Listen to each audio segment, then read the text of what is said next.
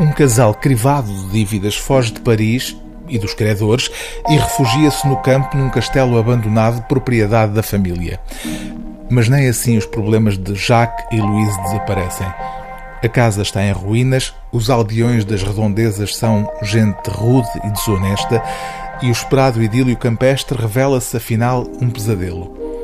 O Castelo do Homem Ancorado foi o primeiro romance que o francês Joris Carl Huysmans escreveu depois de ter publicado em 1884 a sua obra mais famosa, Arbour, Às Avessas. Foi um fracasso que só a posteridade viria a recuperar. Como explica na nota introdutória o tradutor desta edição, Aníbal Fernandes, Huysmans leva a cabo nesta obra um estranho casamento. Faz a sombra de um cenário gótico estender-se à força com uma anedota naturalista de tédio urbano. Ou seja, aquilo que começa por ser uma mera crónica de costumes, em que um casal citadino se defronta com as dificuldades da vida no campo, torna-se rapidamente uma assombração, onde sonhos e alucinações ganham uma intensidade mais real do que a realidade imediata.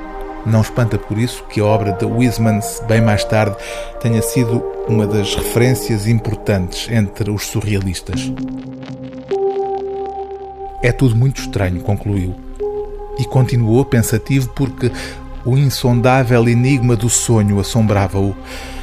Seriam estas visões, como o homem durante muito tempo acreditou, uma viagem da alma fora do corpo, um impulso projetado para fora do mundo, uma vadiagem do espírito fugido à sua hospedaria carnal, errante ao acaso das regiões ocultas em anteriores futuros limbos?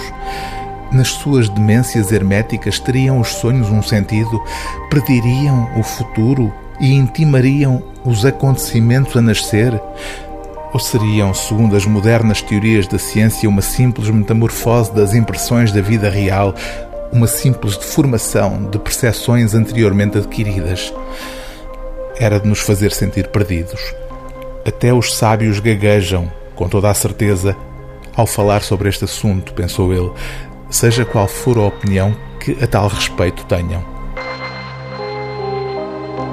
O livro do dia TSF é O Castelo do Homem Ancorado, de J.K. Wisemans, tradução e apresentação de Aníbal Fernandes, edição Sistema Solar.